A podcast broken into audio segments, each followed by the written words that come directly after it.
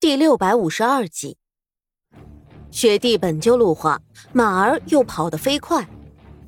苏月心觉得马车马上就要承受不住了，他爬出马车，坐在前面，伸手拉住了缰绳，又探出身子往后面看了一眼。这一眼吓得他脸色大变，后面也是一片雪白，只是那片雪白正飞快的向他们这里奔过来。其中还有一个小小的黑色身影在他们的马车周围跳跃，显然正是沈炼无疑了。而他们身后的，也就是成堆成堆的雪崩了。看到这里，苏月心只想骂娘，她的运气也太不好了，居然会遇到雪崩。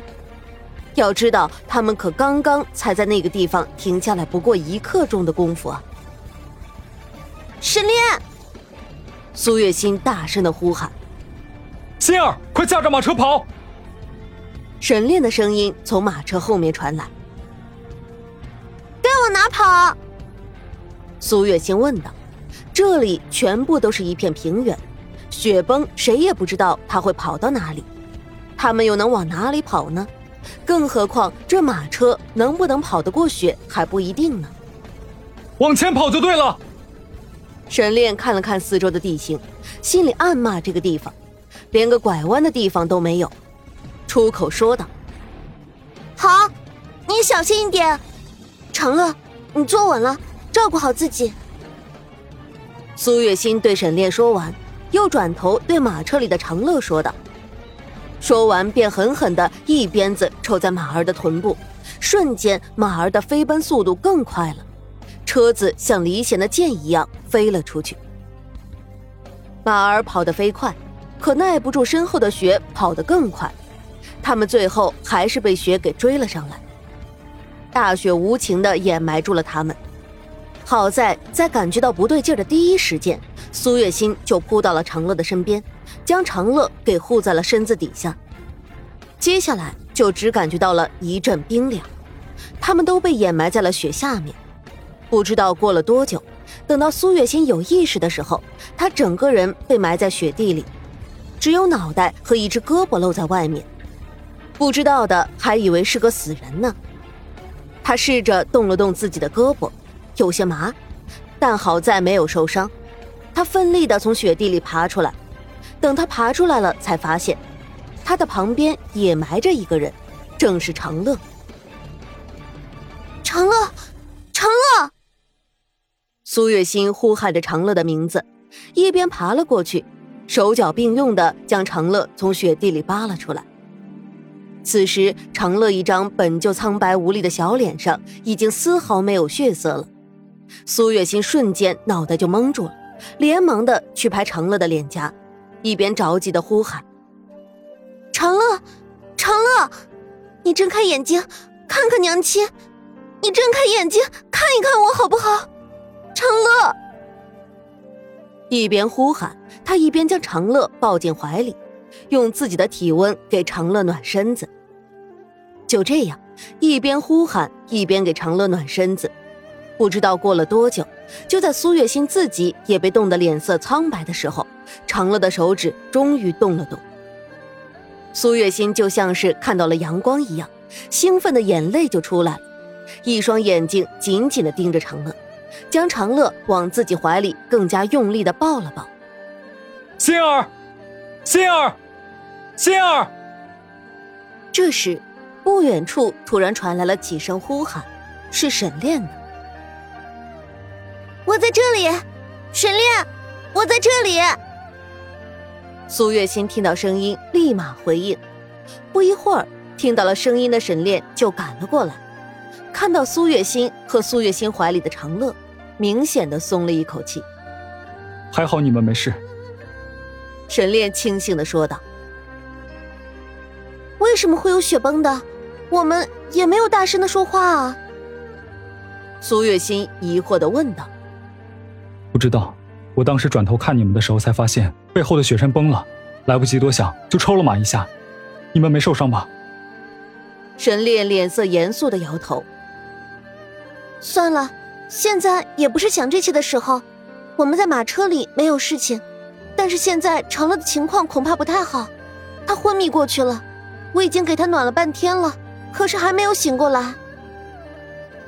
苏月心皱着眉头说道：“长乐昏迷了，不行，我们不能在这里继续待下去了，很有可能还会有余震的。我们先离开这里吧。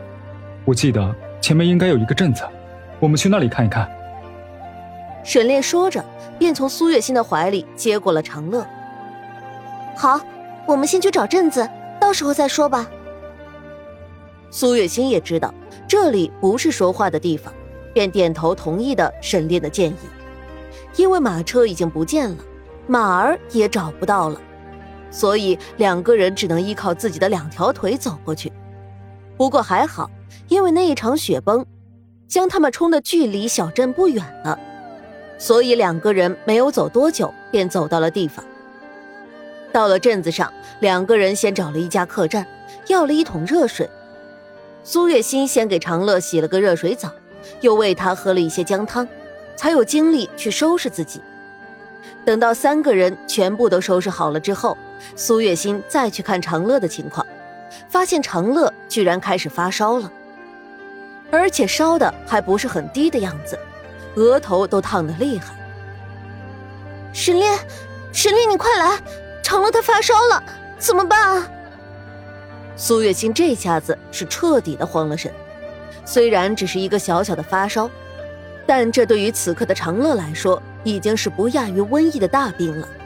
毕竟长乐的身体实在是太差了，任何的一点小风波都会引起巨大的风浪。发烧了。沈炼走进来，伸出手探了探长乐的额头，随着感受到了，眉头也不自觉的皱了起来。没事儿，没事儿，你先冷静一点，只是发烧而已。吃点药就会好了，没事儿，没事儿。沈炼这么说着，先是安抚了一下苏月心的情绪，便走了出去，找来了小二，让小二去找一个大夫。这个大夫算是这个小镇上医术最好的大夫了。小二将人引进来的时候，满脸的阴气，但此刻的苏月心和沈炼不会过多的去关注他，随意的给了他一些小费，便让人下去了。大夫给长乐诊治了一番，开了几副药，便离开了。大夫一离开，苏月心就马上去煎药了。这一天里，苏月心都是守着长乐过去的，直到长乐的烧退掉了，他的心才放下了。这段时间里，沈炼则是出去打听消息了，因为他们所在的这个小镇，居然误打误撞的就是资贵人的老家。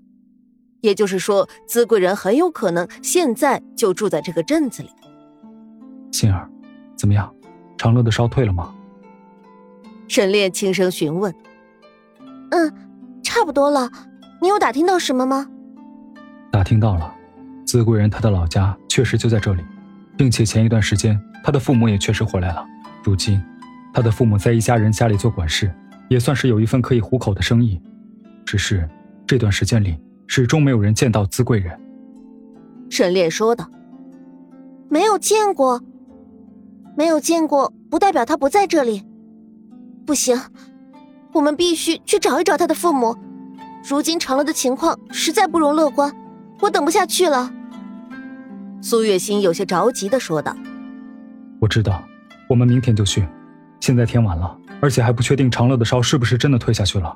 明天我们就去找他父母。”沈炼说道：“好。”苏月心稍微一思考，点头答应。这一夜注定是一个不眠之夜。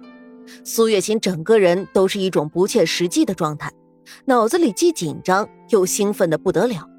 总之就是睡不着。沈炼看似平静，实际上心里也是心乱如麻。他有些担心，如果真的没有找到资贵人。或者是对方不肯交出解药，那又该怎么办？这一夜的时间里，他的脑海里已经设想出来了不下一百种可能出现的事情了。